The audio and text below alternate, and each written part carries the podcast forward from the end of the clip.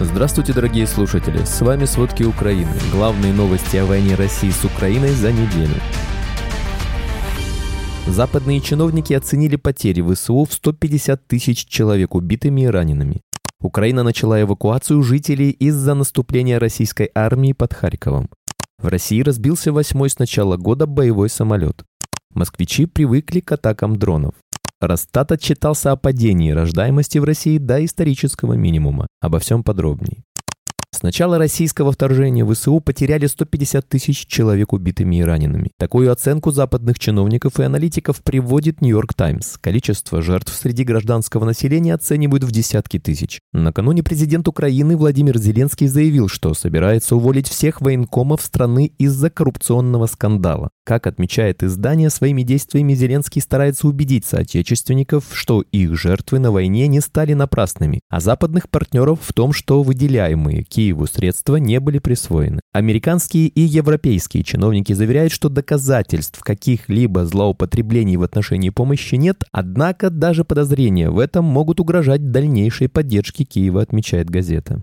Ставшие практически еженедельными налеты дронов на Москву и близлежащие регионы производят все меньше впечатления на жителей столицы и пока оказались бессильны радикально изменить их отношение к войне. 46% москвичей не стали бы отменять решение Владимира Путина вторгнуться в Украину, если бы была такая возможность, показал проведенный в августе опрос «Русское поле». За отмену выступили 35% респондентов. Среди молодежи 18-26 лет такого мнения придерживаются 47%. Общество уже не так обеспокоено из-за дронов, как было, когда они только начали атаковать Москву, говорит психолог Александр Кичаев. Есть некоторая фрустрация и злость, но они отнюдь не непреодолимы. Болевой порог был пробит, и теперь люди привыкли. Даже в аэропорту Внуково, который только на этой неделе дважды закрывали для рейсов, налеты БПЛА превратились в рутину. Ничего страшного, все привыкли, сказал The Guardian чиновник аэропорта. Жители Рублевки, где беспилотники спровоцировали панику во время майского налета, также перестали поднимать эту тему, рассказывает Кичаев, среди клиентов которого представители российских элит. Я сказал им, что они мало что могут сделать из-за этой ситуации, и это помогает им контролировать тревогу, объяснил психолог.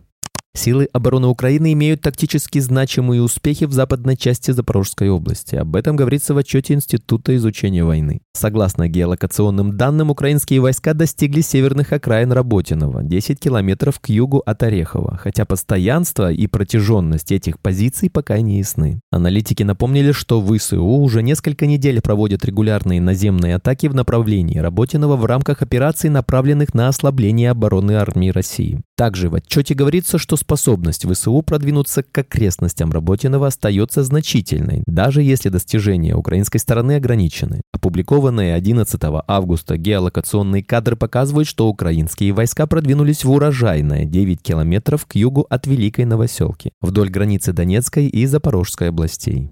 Украина начинает эвакуацию жителей прифронтовых районов Харьковской области, где российская армия неожиданно перешла в наступление и, по данным Минобороны и военкоров, смогла продвинуться на несколько километров. Жителям Купинского района предлагается временно переместиться на безопасные территории Харьковщины и Украины, заявил исполняющий обязанности главы военной администрации района Андрей Канашевич. Российские войска сегодня утром ударили по Береславскому району Херсонской области. Два человека получили ранения. Об этом сообщил офис генерального прокурора Украины. Пострадали двое местных жителей, им была оказана вся необходимая медицинская помощь. Также россияне продолжают обстреливать жилые дома города Херсона. В результате атак повреждены жилые дома, хозяйственные постройки, автотранспорт и линии электропередач. Напомним, за прошедшие сутки армия России совершила 39 обстрелов области, выпустив 159 снарядов из минометов, артиллерии, градов и БПЛА. По Херсону россияне выпустили 9 снарядов.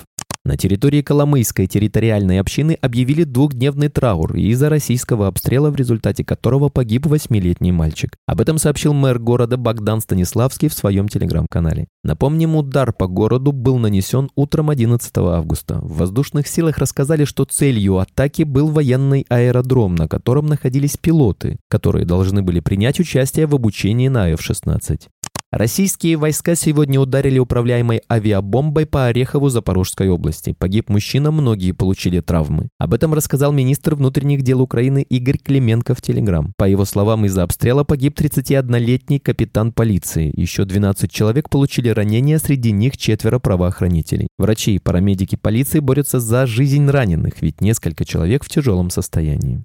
В Кривом Роге в субботу 12 августа во время воздушной тревоги на востоке и на юге страны раздались мощные взрывы. Эту информацию подтвердил глава военной администрации города Александр Вилкул в Телеграм. Глава Днепропетровской ОВА Сергей Лысак уточнил, что предварительно россияне нанесли удар баллистическими ракетами. Россия, вероятно, перекинула свои десантные войска из Херсонской в Запорожскую область. Таким образом, армия России ослабила свою оборону на левом берегу Днепра на юге. Об этом сообщает британская разведка. Разведчики отмечают, что 70-й и 71-й мотострелковые полки России также истощены и понесли большие потери. Поэтому перекидывание десантников позволит им оттянуть полки для восстановления. Но это может сделать оборону России у восточного берега Днепра слабее. А как добавляют разведчики, разведчики там армию России все больше беспокоят налеты украинских десантных сил. Напомним, аналитики Института изучения войны сообщили, что силы обороны имеют тактически значимые успехи в западной части Запорожской области. Российские силы продолжают использовать учебные заведения во временно оккупированных населенных пунктах Украины для своих военных нужд. Установлено, что в населенном пункте Северной Луганской области здание школы используется в военных целях. В настоящее время доступ местных жителей в школу запрещен. В то же время в городе Такмак Запорожской области на территории детского сада россияне обустроили госпиталь российских войск. Во временно оккупированном Мариуполе российские войска ужесточили проверки местного населения. Об этом сообщает советник мэра Мариуполя Петр Андрющенко. По его словам, новая волна зачисток проводится на окраине и в секторе частной застройки оккупированного города. Известно, что россияне во время зачисток проверяют местное население, проводят обыски и даже раздевают людей. В ночь на субботу 12 августа в районе временно оккупированной Феодосии раздались взрывы. Движение автотранспорта по Крымскому мосту перекрыто. Об этом сообщают крымские телеграм-каналы и российские СМИ. Отмечается, что взрывы прогремели в Кировском районе и на востоке полуострова. Местные жители в комментариях пишут, что взрывы были очень мощными. Во временно оккупированном Крыму в районе Керчи также раздались взрывы. У Крымского моста поднялся столб дыма. Об этом сообщают российские телеграм-каналы. Глава администрации Крыма Сергей Аксенов заявил о работе ПВО. По его словам, они сбили две ракеты. Крымский мост якобы не получил повреждений. В городе Уссурийск в Приморском крае Российской Федерации из-за сильных осадков прорвало дамбу. Об этом сообщают РИА Новости. Известно, что накануне в пятницу 11 августа в Уссурийске выпало 111 мм осадков при месячной норме 120-130 мм. Из-за этого город постепенно ушел под воду. В частности, в Уссурийске залило улицы, дороги, дома и квартиры. Мосты также не выдерживают напор воды. По предварительным данным, 11 сел округа отрезаны от мира. В Калининградской области в ходе учебно-тренировочного полета потерпел крушение истребитель Су-30. Экипаж самолета погиб, сообщили в пресс-службе Западного военного округа, на которую ссылается Интерфакс. По предварительной информации, причиной катастрофы стала техническая неисправность. Инцидент произошел в безлюдной местности. Самолет выполнял полет без боекомплекта. Самолет Су-30 – это модернизированная версия истребителя Су-27. Его отличает более мощная по сравнению с предшественником система управления огнем и радиолокационная станция. Упавший в Калининградской области Су-30 стал восьмым боевым самолетом, который разбился в пределах международно признанных границ России с начала 2023 года. Жители Кремля содержат определенные элементы собственных частных армий, в первую очередь для будущей самозащиты. Об этом заявил представитель Главного управления разведки Министерства обороны Украины Андрей Юсов. Он отметил, что сейчас большая политическая и военная автономия у главы Чечни Рамзана Кадырова.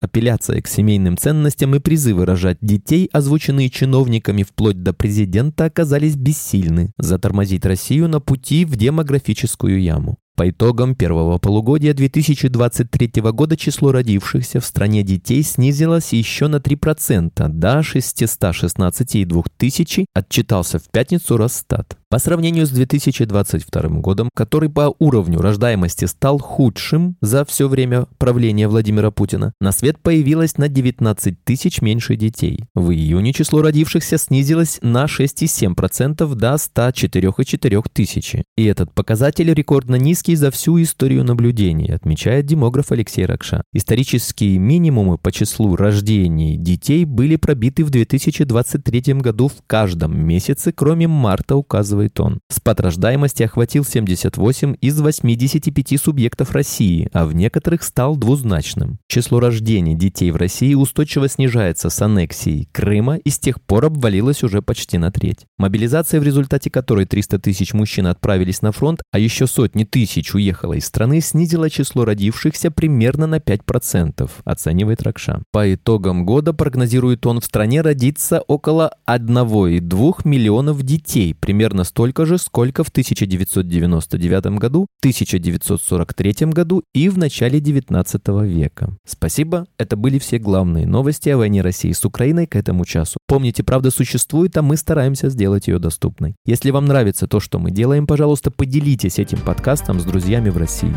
Также, если вы хотели бы помочь нам делать материалы еще более качественными, пожалуйста, оставляйте фидбэк. Это очень важно для нас и для распространения правдивой информации. До встречи.